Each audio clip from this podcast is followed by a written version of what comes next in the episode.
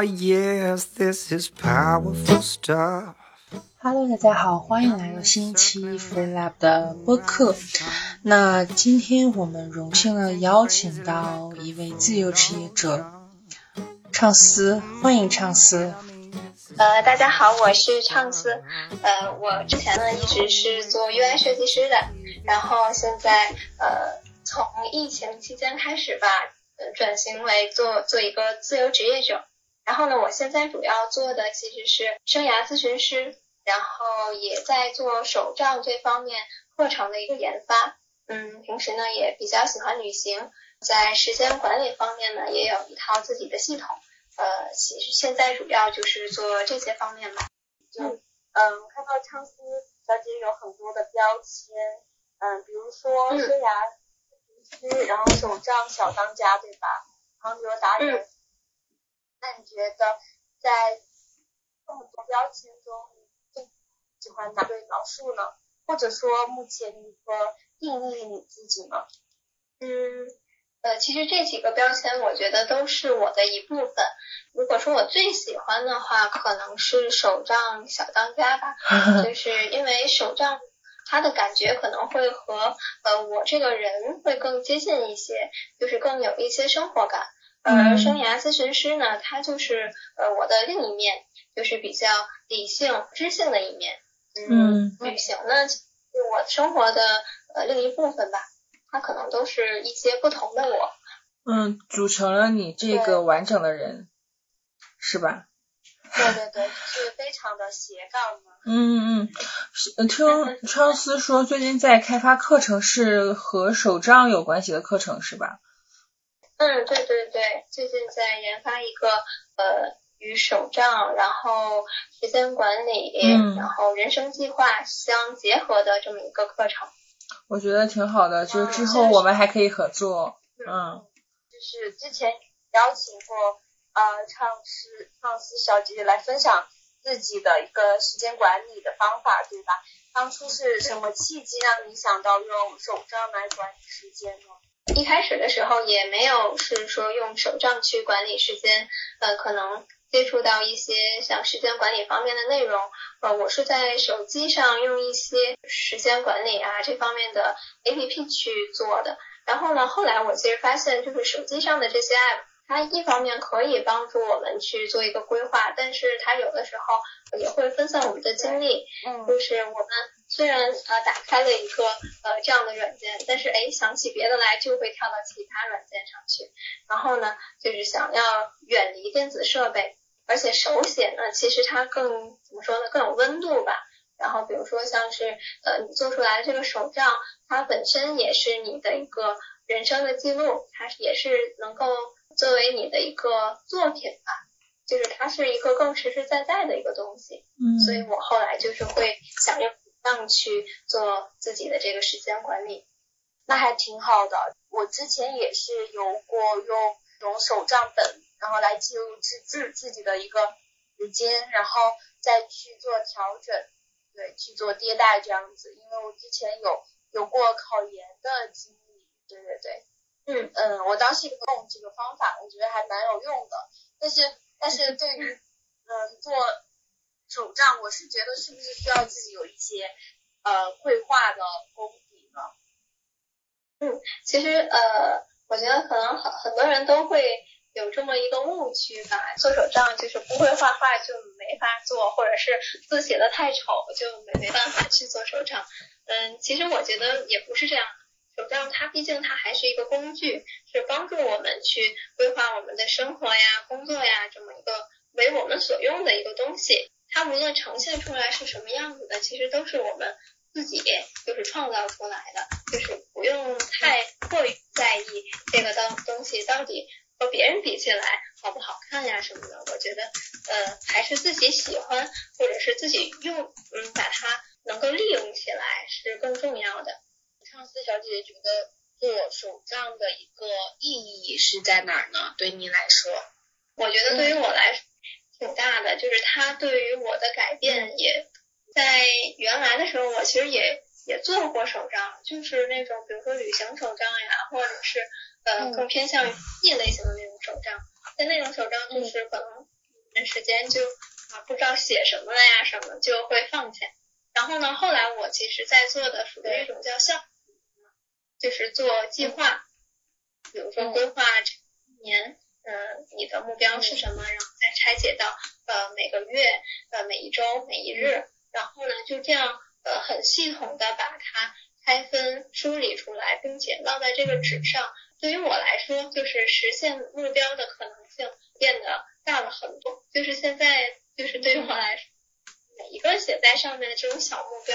比预期的要更能够实现吧。我觉得它是帮助我去，嗯，慢慢的去实现我的一个愿望的一个东西。我有一个困惑哈，就是我之前也有做呃手账嘛，但是我做的就是很很紧那种记录的那一种，然后我会写那个 to do list，但我写了这这个之后，我经常忘记。就是有需要做的事情，经常就比如说有些急事儿，就忘记写上去，然后后来就完全忘了这个事儿，就后来就可能是因为默契还是什么，然后最后就没有继续做了，对？嗯，是，就是我我其实也有一段时间，就是只只把手账当做一种 to do list 去使用，就只去记录我要做的事。但是如果就是只是这样没有关联的零碎的这样去记录。它可能最后就变成，那昨天我读一个书，它里面其实还有说，呃，我们其实是把一些信息分装到两个位置了，一个是分到本子上了，还有一部分就是你像你刚才说的，呃，没有烙在本子上，还在自己的脑子里。呃，我们一方面要去脑子里去调这些信息，还有一方面要去本子上调这个信息，你就会觉得对，比原都装在脑里还麻烦。然后后来可能本子就弃掉了。嗯，但是我后来使用，呃，其实主要是去做一个计划，是对自己呃去做一个计划。我上面每一个列出来的小项目，其实都是有关联的，就是比如说，呃，这一它是和这个月的一个目标相关的，那这个月的这个目标又是和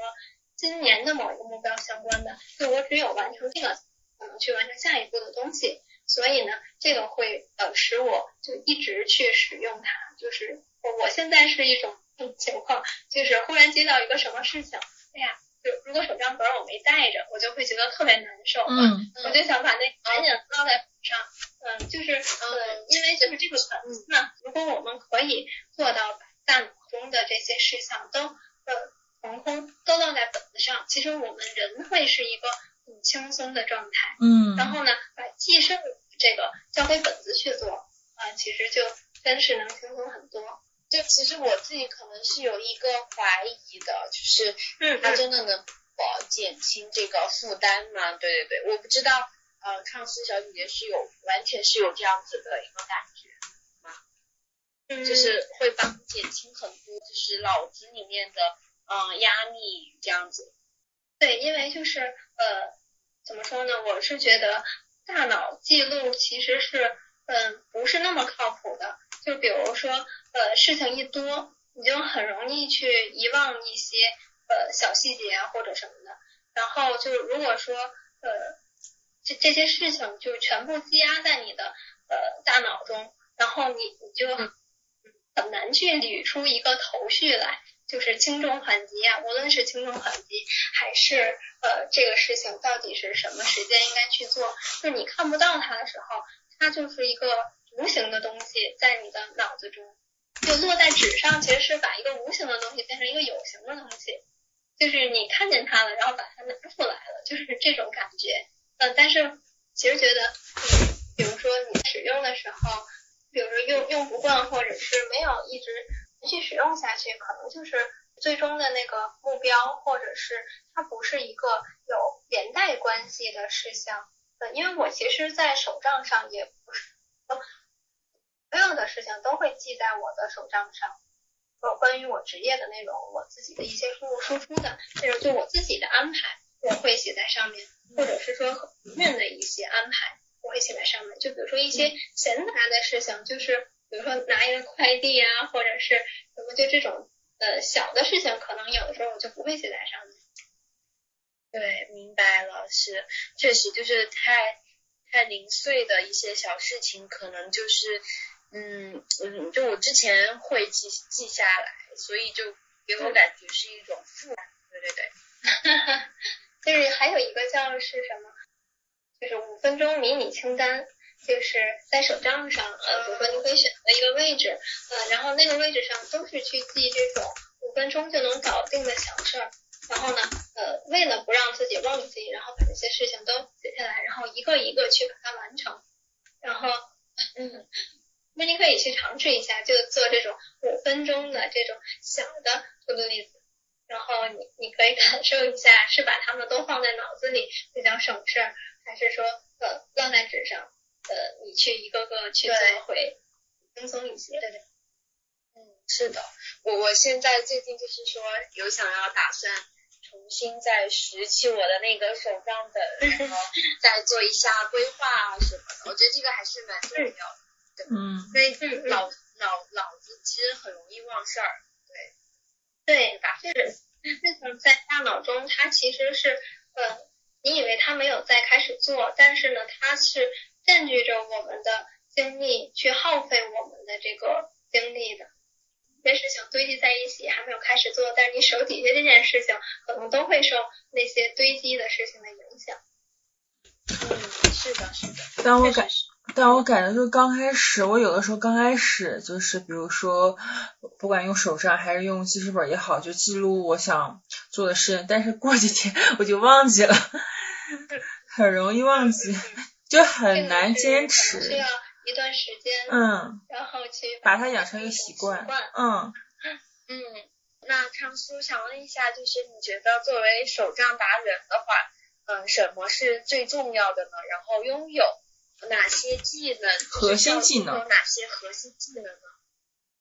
嗯，呃，我觉得，嗯，作为一个手账达人，我觉得其实最重要的是大胆去使用它，嗯，这个是最重要的，去做这种计划。去做复盘，如何设定自己的目标，可能这些呃是就是一个前提吧。就是当你知道怎么去设目标，要去设定什么目标的时候，这个手账本才会使用起来。不然就是变成那种三分钟热度，我先用一下，然后对对对，丢掉了。那上次你可以说说，就跟我们聊聊一下在做。嗯，自由职业的一个过程中，什么是令你印象最深刻的一个经历呢？嗯嗯，印象最深的，嗯嗯，最开心的 moment。我其实觉得，对，印象最深刻的是一些时时时候，对，或者是遭遇到遭遇到的一些呃打击比较难过的一个经历，对。最开心的时候其实是，呃，我在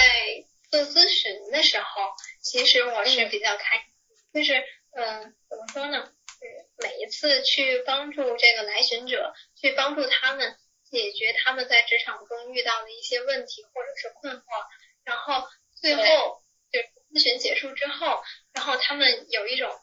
豁然开朗，就是这种感觉的时候，是我最开心的时候，就是那种喜悦。就是很难那种成就感吧，我觉得是，对吧？对对对，是，嗯，算是一种成就。就是一个是觉得可能自己的这个专业的知识呀，或者是能力啊，真的帮帮助到了对方，就用用上了。嗯，然后还有就是对方从一个就是很困惑的这样一个状态，然后走向了一个全新的这样一个出口，就会觉得，哎，就是发自内心的会觉得特别开心。嗯嗯，对，特别了解，我觉得这就是职业的一个高光的时刻。嗯，就是特别好奇，就是啊，畅思小姐姐就一般就是咨询你的小伙伴是一个什么用户画像？就是他们是刚呃大学生多一点，还是说啊刚毕业的多一点呢？啊，都有，嗯，就是有初入职。也有说工作十年左右，就是或者是职场妈妈，嗯，需要一个转型，嗯，都有，嗯。他们有没有说他？我觉得他们是不是会经常会问你说，就比如说如何找到自己的优势，或者是有这样的啊？对，会去问，就是如何找到，比如说很多人会会去问，就是他们想要做副业，嗯，然后呃找到一份就是嗯。怎么说呢？呃，本职工工作之外的事情，但是他们不知道自己能做什么，或者是想做什么。那这个可能就是一个探索的过程。还有人，比如说他，嗯，常年在一些，比如说国企啊或者事业单位这样的地方，他可能会有一种呃价值感的缺失。嗯，他想要去做自己自我价值感，但是他又不知道自己喜欢的事情到底是什么。嗯，这个也其实也是在咨询的过程中，呃，遇到比较多的。嗯，但感觉就是，嗯，还是说需要一段时间让他们去探索，是不是？就是可能没办法立即就，他们可能还是需要思考一段时间。嗯，对，就因为我继续在持续的过程。嗯嗯嗯，对对对，呃，肯定是是这样的，就是我会在做咨询之前去让他们填写一个就是信息收纳表，我会去连呃就是收集他们过过往的一些经历，去更多的了解他们。然后呢，比如说像是想要去寻找自己呃喜欢的职业或者是方向，可能会从几几个点，我去让他回忆过去的一些事件。比如说他喜欢做的事情，他擅长的事情，他做的最有成就感的事情，嗯，会去梳理过往的这些经历，然后从这些呃内容当中去让他看到，让他自己渐渐感受到啊，原来我在这方面是擅长的呀，啊，原来我是喜欢这个的呀。就其实很多时候，嗯，大家就是怎么说呢，自己会站在自己的一个视角。然后呢，很多事情都是自己看不到的。呃，我作为一个咨询师，在一个呃第三方这样的角度，其实可以看到他很多不同的面。然后呢，我会把我看到的这些去告诉他们，然后他们会发现啊，原来自己身上还有这些特点。然后呃，在咨询的过程会去呃提到某一些方向，他们自己也会去呃与自己核对，到底嗯。是不是自己喜欢的，或者说他们自己也会有一些发现。然后你要说真是完全找到呃那个方向到底是什么，它确实是一个时间，它需要一个不断的探索的过程。可能我们的咨询的过程中是给了你一个起点，让你知道啊，我其实是从这里可以开始去寻找。那很多自由职业者小伙伴可能会好奇，就是不管上司是做手账达人，或者是职业咨询师，那你的第一个客户是如何找到的呢？就是然后之后是如何慢慢的积累更多的这种啊粉丝也好，用户也好。对对对，嗯，我的第一个客户就是，嗯，还就是怎么说是一个。嗯，意外的惊喜吧。嗯，那个时候我其实还不是一个呃，我还没有去考证啊。我是在一个社群里面去做助教，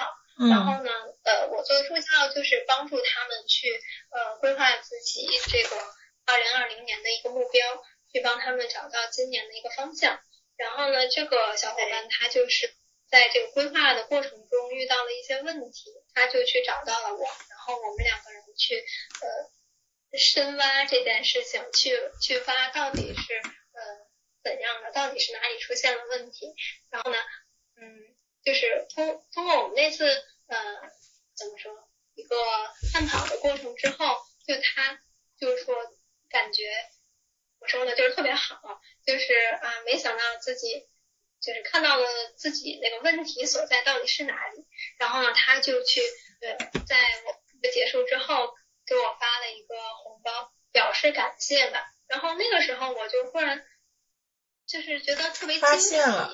因为我们的时候没有说这个是一个什么付费啊，什么都没有。嗯。最后他的那个红包就是表示对我的一个感谢。然后我忽然发现啊，原来我和对方去帮他做这些事情是有价值的，是对他原来有这么帮助，他这么认可这件事情。然后我才想要，呃，是不是未来可以往这个方向去发展？然后我就去找了这样的课程，然后去呃考了这样一个咨询师的这个资格证，然后后来就是慢慢开始了这个咨询师的工作吧。嗯，那嗯，唱师的那个获客渠道是呃来自于哪里呢？嗯。嗯，你是说哪个获客渠道？对对对，就是呃，作为就是呃生涯咨询师的一个获客渠道，对你怎么去邀你的这些客户呢？呃，我的这个客户其实一方面是来自于之前呃在训练营做助教的一个学员，就是因为那些学，因为我嗯我未来想做的那个课，它其实也是属于训练营的形式。训练营区别于课程，它就是有一个陪伴的这样的一个过程，嗯它会一对一去给你服务。然后呢，这个东西其实可以呃给到我们彼此一个更深度的链接，我们彼此会更加信任对方。然后他们其实也是后来的一些客户，嗯，然后还有一些其实就是我在嗯各种平台上面的一些粉丝，然后那些粉丝也会呃比如说加我的微信，然后就换成我的这个客户。嗯，了解了。就是其实我觉得在平台上，嗯，打造自己的一个 IP 的形象，其实就是让对方去相信你、信任你，然后他有这个需要的时候，他就会来找你了。我我是这样想的。嗯嗯嗯，对对，就是呃，当你在各种平台上面去呃真诚的写出你的一些经历，或者是你成长的这个过程，就是对方看到了之后，呃，他会感受到呃你的这个力量，或者是你能带给他一些影响，他就会嗯，就是怎么说，更加关心你信任你这个人吧。我觉得就是这种链接也是牢固的，就是呃嗯，是的，是的，确实是这样。我当时也是就看到，因为我一直都有关注，嗯，唱诗在豆瓣上，但我我忘记是什么时候开始关注的了，然后就会偶尔看到你做的一些手账的信息啊什么，我就觉得，嗯嗯，给我一种很美好的感觉吧，就是一种，啊、那个怎么说呢，非常自律，然后又非常的很很平和的一种美好，就是给我这样的感觉。我我觉得超思的头像就给我一种特别美好的感觉，嗯，真的就特别的文艺，对，特别有是，所以超思觉得就是呃呃，就是比如说你作为职业咨询师，嗯，积累了用户，那之后和你想做的那个手账课程，它的用户是嗯、相似的嘛？其实这个呃嗯，比如说做生涯咨询师，他嗯其实是在工作方面，嗯就是在职场方面去帮对方解决问题。然后呢，嗯手账呢，它可能会更接近于生活，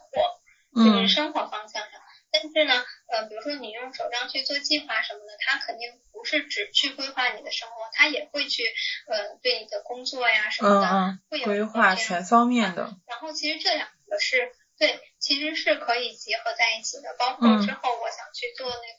生活教练，它其嗯实和咨询师都相似的地方。嗯，它呃，生活教练可能就是不只是从工作方面去，嗯、那就整个人生，嗯，就是其他的一些角度去说帮你，呃，去找到你更好的一个人生的方向吧。嗯，对，life coach 应应该是这样定义吧，这个称呼。嗯，现在我关注也有一些人在做 life coach，还还我觉得还挺好的。嗯，就是从比如说也会涉及到事业、爱情，还有财，还有一些理财方面，都会帮他做规划。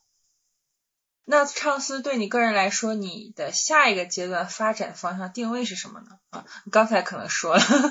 life coach 是吗？嗯，对对对，嗯就是下半年我其实主要的精力就是想放在呃我的那个训练营上，嗯，然后嗯呃手账训练营，年底的时候可能，嗯，对嗯手账手账训练营，然后可能到年底的时候再去嗯做一些比如说生活教练方面的这嗯个学习吧。嗯嗯嗯嗯，我对这个教练那这个挺，因为对我我们其实也有想说，之后要不要做呃手账的课程？对，我们也我们是合作，我们不是说自己开发，我们是想和呃就是手账达人就是合作这种时间管理课程。对，因为我觉得自由职业者就是哎还蛮需要时间管理的嘛，就是我觉得挺重要的。嗯，我们正好之前就是之前跟 Doris 讨论过这个事情。那畅思能不能啊，最后给我们想做手账达人也好，或者是职业咨询师也好的小伙伴一个建议呢？想成为这样自由职业者的小伙伴，或者我们就说手账达人吧。我觉得就是像刚才说过，嗯，做手账达人的话，我觉得没有什么特别特别的门槛，嗯，真的就是大胆去做，就是第一步，然后你会在做的这个过程中，然后会越来越找到一些，比如说自己的风格，或是自己想要嗯偏向的那个方向，比如说呃效率手账可能是其中的一部分，有一些人可能他会更喜欢做，比如说读书笔记呀什么。呃，就是旅行的手账，或者是其他方面观影手账啊什么的，它是有不同各种类型的。那可能就是呃，那你自己更想要嗯记录一下，记录下什么，把哪些东西呃嗯就是不想要遗忘的东西记在这个本子上，帮助你去记忆吧。呃，之前我看到那个说，比如说要是说想要做自由职业者。嗯，我就有一个小小的建议，就是说，如果算想要做自由职业者的话，其实可以在还没开始之前，呃，为自己准备一个储备金。嗯，这个储备金呢，其实就是说，呃，比如说你每个月你的基本生活花销是多少，你可以把它做一个数字列出来。然后，比如说你想在这一年的时间里，嗯，就是开启你这个。这个自由职业者的话，那么你可能这个储备金是要满足你这个一年的时间，就是呃，你有这个储备金了，比如说呃，你这一年的时间暂时没有收入，你也是不担心的，你可以安心的去发展你的这个事业。嗯，如果说你没有这个储备金的话，那很可能就是很容易就重返职场，就是做不下去了。嗯，是的，是的，就是。肯定是一个过程，它不可能是说，嗯，你上来就就行了，就可以有稳定的收入了，嗯，它肯定是需要一个过程，或者是说还没有完全成为一个就是全职的自由职业者之前，兼职的去发展自己的副业，比如说副业有一定的收入，或者是呃比较稳定了之后，再去呃。成为一个就是专职的自由职业者，我觉得这个都是来得及的，嗯，或者说你就完全想要做这个的话，就准备一个储备金，这样的话你心里会比较踏实，嗯，然后呃也给自己一个时间去呃把自己这个事情做好。唐唱思是呃也是这样开始自己的一个自由职业的生活吗？我其实是我一直有这样的想法。就是很想做 自由职业者，其实但是在做之前对自己还是有很多很多担心的。就比如说我怕自己不够自律啊，或者是嗯做不了多长时间就又回到职场中啊，我会有很多这种担心。所以一开始的时候是这个想法有了很久，但是还是在啊卖力的上班的这个嗯。后来其实是因为疫情的原因嘛，嗯，因为疫情，然后嗯。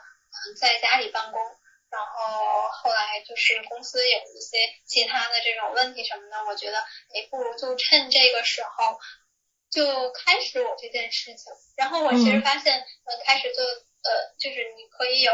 全天的时间都自己可以利用的时候，这个感觉太好了，真的是太妙了。就是之前有很多很多事情，你都觉得来不及做。因为你每天就是下班之后可能就有四个小时，这四个小时可能还有一些其他的事情，你有很多对你想做的事情，时间去完成。但是当你开始嗯全天都自己安排的时候，哇，这个感觉真的是太好。嗯。当我那天做那个年的时候，嗯，还发现真是这半年我做的这些。事情累加起来，真是感觉比前几年做的事儿都多。嗯嗯嗯，是的，是的。就比如说啊北，北京有很，比如说在北京吧，然后大很多小伙伴就九九六，然后他们会发现就是。真的就是没办法做副业，就是你想，就比如说每周工作六天，然后九点下班，九点下班基本上十一点到家，那基本上就是睡觉了。然后周每周日的话，基本上就是肯定就是躺尸的状态。他们就会发现就没有根本没有时间做副业，所以说可能还是需要，就是如果想做副业的话，可能还是需要做一个轻轻松的主业，是吧？嗯，对对对，就是比如说你的本职工作就是很忙很累，然后你想就是自己的这个精力已经消耗在本职工作中，你你就算自己心里多想，嗯，下班之后或者是休息的时候去做，其实也是心有余而力不足的一个状态，就其实比较难去推进那个事情的。嗯就是，但我觉得呃也也不是说所有的人都必须要去做一个副业才能找到自己的价值。嗯可嗯能嗯，你转换一个新的工作，一个自己更认可的工作，也是一个方法。嗯，对，是，确实就是得知道自己想想要什么，嗯去寻找那个。嗯，对的，对的。上司小姐因姐因，为因为有些人是嗯不太不太想不愿意给别人打工，对，嗯，是是是，这有一些自由的灵魂，嗯，上司小姐姐被束缚。上司小姐姐是不是觉得就是做了自由职业者后幸福感会更强一点？因为啊、对，因为就是对网络上很多报道都说，就是所有职业中自由职业者的幸福感最高，你觉得是吗？我觉得真的，反正对于我来说是这样的，因为我原来是做设计的嘛，嗯。就嗯是做设计在这个行业里面是一个，就是呃，虽然你做的是一个感觉是一个和美相关的东西，嗯啊，听起来好像也不，但是呃，你的这个美是在别人的要求下的美，就是、嗯呃，完全是你自己认可的，其实是嗯一个很难的那情况，是的。大部分时间你就要听各种各样的意见，就是嗯。每一个人的、每，因为每个人的审美都不一样，都不一样，是就是呃，他会认为那个好看啊、别人又认为别的好看，那你自己的那个不一定就是他们喜欢的，然后在这个过程中其实是很难受的，然后就是呃，你的那个价值感就是嗯、呃，可能最后你做出来这个东西，呃，对方认可了，老板认可，觉得哎呀太棒了，但是你自己对这个东西不认可，但是这个就是一个很矛盾，嗯，是我身边很多设计小伙伴都是做自由职业者了。受不了了。嗯嗯嗯，我觉得设计师本身就是比较自由的灵魂吧。嗯嗯，对对对，我其实觉得有这个感觉，就是设计师他本来可能就是，嗯，因为在我们做那个生涯生涯规划的时候，它里面有一个霍兰德代码，然后比如说，呃，它那个代码有一个 A 比较高，其实就是 art，就是艺术类的嘛，它其实里面有一个特质就是自由。嗯，就是如果说，嗯，你很喜欢艺术这类东西，可能你会更加向往自由。对于那种呃规矩，就是或者是说比较规范的一些东西，会有一些排斥怎么说呢，就不想被那些。对，但职场反正就是有很多条条框框，只要你上班儿，就是有很多条条框框。对，嗯，我是觉得他们要把你嗯塑造成怎么说呢，就是他们想要那个样子，对对对对，没错。是自己喜欢的一些东西，所以我是嗯，我可能自己是有一些排斥的，对，因为因为我我自己的经验而言的话，就是我能够感受到，就是公司对你的一个可能有时候会有一些职场的 PUA。非常感谢畅思，我觉得我们之后还有很多合作机会。嗯嗯，好呀，好呀，很期待。嗯嗯，好的好的，那我们今天就结束啦。嗯感谢畅思，嗯，做客我们第八期播客 Free Lab 的播客。对，对，八还是一个非常 lucky 的数字。嗯，是的 是，好的，那嗯，那就拜拜啦，畅思。好嘞好嘞，嗯，拜拜拜拜拜拜。拜拜。嗯拜拜嗯。拜拜。Powerful powerful, powerful, powerful, powerful.